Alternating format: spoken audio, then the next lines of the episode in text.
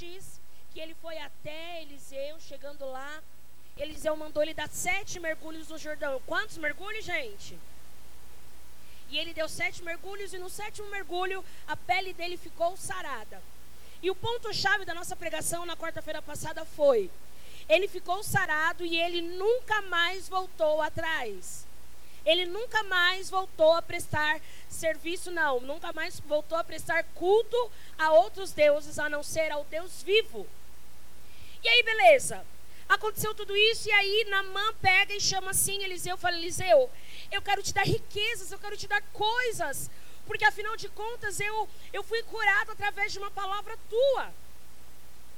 E aí Eliseu falou assim, meu irmão, fica tranquilo, vá em paz, leva todo o seu dinheiro, o que aconteceu, amém, glória a Deus, vá em paz. Tudo é para a glória de Deus, vamos dizer que ele falou assim. E aí Geazi, que era como se fosse um obreiro de Eliseu, ficava olhando e falou: Poxa vida, o meu senhor negou isso, mas eu não vou deixar esse Ciro sair daqui antes que ele me dê pelo menos alguma coisa. Perceba aí que a palavra do Senhor nos diz: Geazi, ele era um homem do que? De Deus. Onde está o versículo 20? Aí, ó. Mas Geazi, servo de, servo de Eliseu, o homem de Deus, que Eliseu, que era o homem de Deus. Porém, quando, quando alguém anda com outra pessoa, geralmente a gente imagina o quê? Que ele é parecido com aquela pessoa, não é verdade? Eliseu, ele era o homem de Deus, logo a gente imagina que Geazi também era um homem de Deus por andar com Eliseu. E a prova do Senhor nos conta que Geazi viu na mão um pouquinho distante dele e ele foi lá correndo atrás dele. E no verso 21 diz: Põe aí, Brunão, por favor, verso 21. E foi Geazi em alcance de Namã, e Namã, vendo que corria atrás dele, soltou do carro a encontrá-lo e disse-lhe: Vai tudo bem? Verso 22. Sim, está tudo bem, respondeu Geazi. Meu senhor me, envi me enviou para dizer que acabaram de chegar dois jovens profetas da região montanhosa de Efraim meu senhor pediu 35 quilos de prata e duas roupas de festas para ele. 23.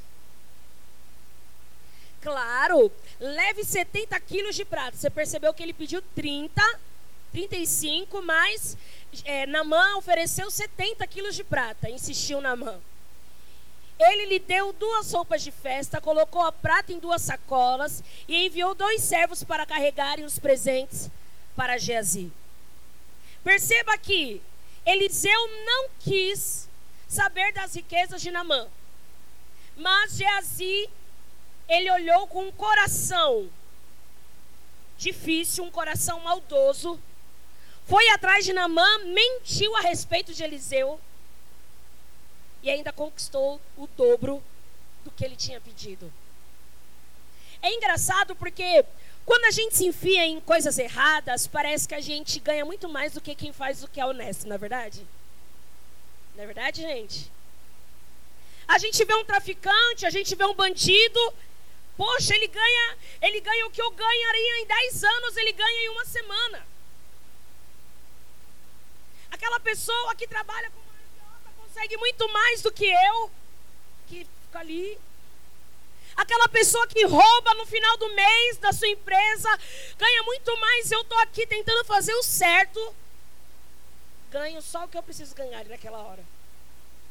Geazi, eu acredito que quando ele voltou com, com, os, com os soldados de Namã, ele voltou falando: Meu, eu sou muito esperto, cara. Eu cheguei pedindo 35. Esse trouxa me deu 70. Eu sou o cara. Eu sou o cara porque eu sei, eu sei fazer trambicagem, eu, eu consigo tudo. Meu irmão, eu quero te lançar a primeira palavra profética nesta noite. Tudo aquilo que você faz, Jesus está vendo. Talvez eu não veja, talvez o teu pastor não veja, a tua esposa não veja, o teu chefe não veja, mas Jesus, ele vê tudo. E aí ele volta, deixa tudo na casa dele, porque afinal de contas, o trambiqueiro ele não quer as coisas para os outros, ele quer a coisa para ele. Porque o trambiqueiro, quem mente, que tem coração ruim, nunca quer para abençoar o coletivo, mas ele quer para abençoar a si próprio, porque é egoísta. Eu não sei se você já lidou, é, é, acabou lidando com alguma pessoa que, que gosta de, de se aproveitar das coisas. Quem já conheceu alguém aqui? alguém mentiroso, porque você olha isso e você sabe que a pessoa não quer beneficiar a família, a pessoa não quer beneficiar o coletivo, a igreja, a empresa, a pessoa quer beneficiar a si própria.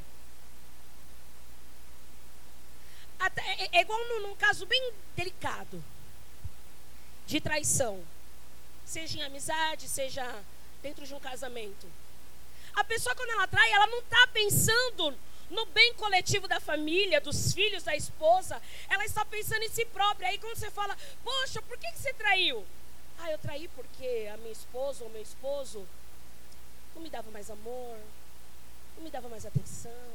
Não, não é sempre assim as desculpas? Porque a pessoa não está pensando no coletivo ou porque que a, a pessoa não dá carinho. A pessoa está pensando em si própria. Só que nada fica oculto aos olhos do Senhor. E a palavra do Senhor nos diz que quando ele chega em casa com as sacolas, dando uma despertão, escondendo o que ele tinha pegado, ele chega até Eliseu e Eliseu fala assim: Onde você foi, Jezi? Senhor, eu não fui em lugar algum. E aí Eliseu fala: Você acha que quando você saiu daqui o meu espírito não foi junto com você? E eu vi você pegando todo aquele dinheiro, toda aquela prata, toda aquela roupa. Do mesmo modo, toda a lepra que estava aí na mão, agora vai ficar sobre a tua carne e ficará sobre toda a tua geração. E a história acaba aí. E a prova de Deus fala que Geazi fica branquinho, branquinho, de tanta lepra que ele teve. E aí eu lendo esse texto, eu falei, rapaz, Jesus, que, que, que negócio louco é esse? E aí, quem lembra que semana passada eu falei assim: que a maior lepra é a que está no coração do que a que está na pele? Quem lembra disso? A maior lepra é a que está no coração. E agora eu quero lançar mais uma palavrinha para você se lembrar. Toda lepra que está escondida no coração, não importa o tempo, um dia ela se manifesta. A lepra que se manifestou na vida de Geazi, por uma palavra de Eliseu, já era uma lepra que estava no coração de Geazi há muito tempo. Porque naquela situação só se manifestou o quão mau caráter, aquilo, naquela situação só mostrou o quanto ele não queria nada sério com Deus. Como eu disse semana passada, ninguém, não sei se foi semana passada, não lembro. Ninguém desvia do nada. Ninguém faz nada do nada. Ninguém rouba do nada. Todas as coisas que a gente faz de alguma forma já está sendo plantada ainda dentro do nosso coração.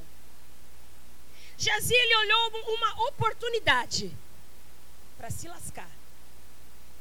Porque a gente olha uma oportunidade, a gente acha que a gente vai se beneficiar, mas na verdade, quando nós olhamos uma, uma situação, uma oportunidade, que não é dada, como se diz, confirmada pelo Senhor, aquela oportunidade se vira maldição da nossa vida. Não assine nada que Deus não queira que você assine. Não ande com ninguém que Deus não quer que, que Deus não quer que você ande. Não fale coisas para pessoas que Deus não quer que você fale. Porque naquela oportunidade que você acha que você vai se beneficiar, talvez você esteja atraindo maldição para a tua vida e para a tua história. Nesta noite, nasce uma palavra tão simples. O Espírito Santo de Deus está dizendo: será que nós, como igreja, nós não temos lepras dentro do nosso coração? que uma hora ou outra pode ser manifesta. Como eu disse, a maior lepra não é aquela que se vê, mas é aquela que está no coração. Geazi, ele era leproso e nem sabia. Geazi já tinha lepra e nem imaginava. Geazi já era toda essa nojeira que a lepra fazia o homem ser, sem mesmo que ele percebesse. A palavra do Senhor nos fala sobre o coração enganoso. A palavra do Senhor nos fala sobre o que o coração diz, o que o coração sente, logo você é. Nós precisamos guardar o nosso coração, porque Geazi só teve uma oportunidade para revelar a lepra dele. Nossa, pastor, então quer dizer que todo mundo é. Ninguém é santo aqui. O que eu estou dizendo é que quando a gente perceber que tem uma leprinha no nosso coração, vamos cuidar para não alastrar. Quem aqui já teve micose? Já tive. Gabriel, coitado, cadê ele?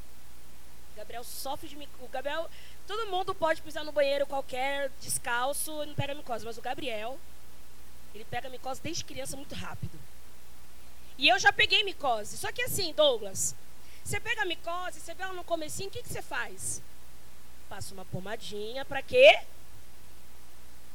Não ir para outros lugares e talvez pegar em outras pessoas. Porque é um fungo e acontece isso. Micose, frieira, enfim, um monte de coisa. E assim é a lepra dentro de nós. Porque a gente já percebe que a lepra já está começando a tomar o nosso coração. E o que, que a gente precisa fazer? Cuidar.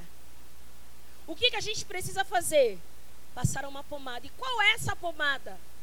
Qual é esse remédio? O maior remédio que tem para nos curar de um coração impuro é o Espírito Santo de Deus. O homem sem Deus é terrível.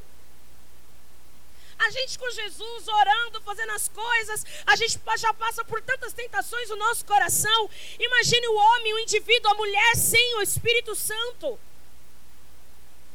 Nessa noite, essa palavra vem alertar os nossos corações para que a gente fique atento às lepras. Será que você pode olhar para alguém e falar assim: fique atento à sua lepra? Porque talvez a minha fraqueza seja uma, a sua seja outra, mas todos nós temos fraquezas. Para alguns, o dinheiro é uma fraqueza. Para alguns, o sexo ilícito é uma fraqueza. Para outros, a droga, a bebida, o jogo.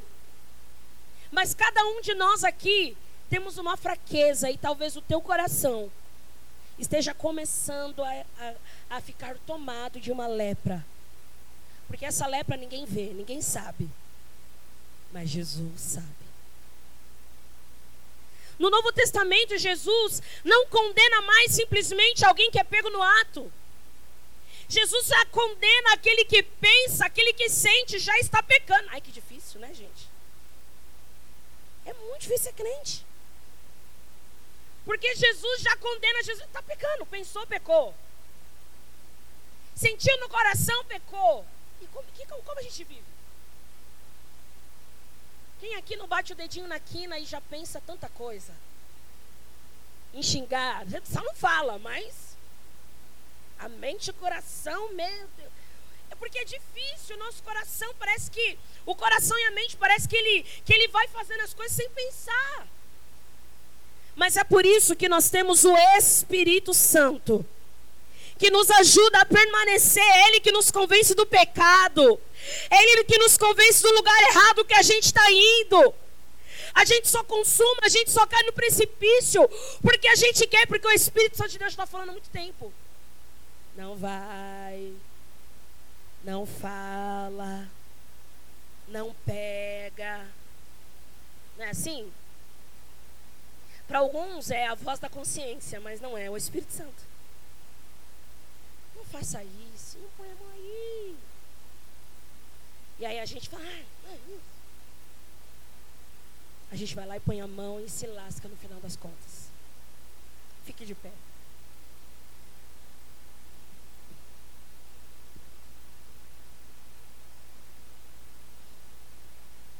Vou dizer mais uma vez: a maior lepra é a lepra que a gente não vê. Será que você pode dizer isso a alguém? Diga, a maior lepra é a lepra que a gente não vê. A gente é zoado, vamos falar a verdade. A gente não quer saber dos outros, a gente, a gente é egoísta sim, a gente tem tanta coisa no coração, o dinheiro mexe com a gente, as situações né, ao nosso redor nos fazem sofrer, porque o nosso coração está cheio de micose. Está cheio de leprinha que a gente não está nem percebendo. Ou percebe e a gente mete louco.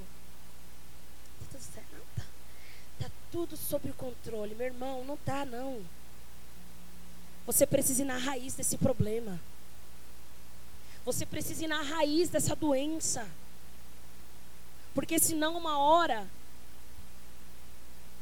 Não é só você que vai passar isso ou vai viver essa lepra, mas você e toda a tua geração.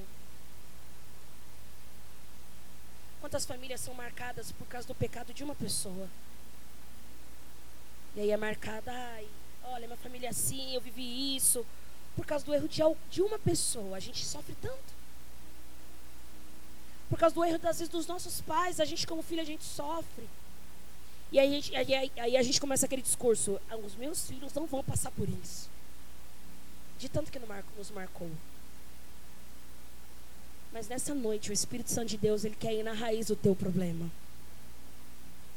Assim como Eliseu disse, você acha que o meu espírito não foi junto com você? E é isso que Jesus está falando. Você acha que eu não estou indo com você e vendo o que está acontecendo? Fale a verdade. Confesse, porque se você não confessar, a lepra que está no teu coração vai atingir todo o teu corpo, vai ir de geração a geração. Fale. Mude de vida.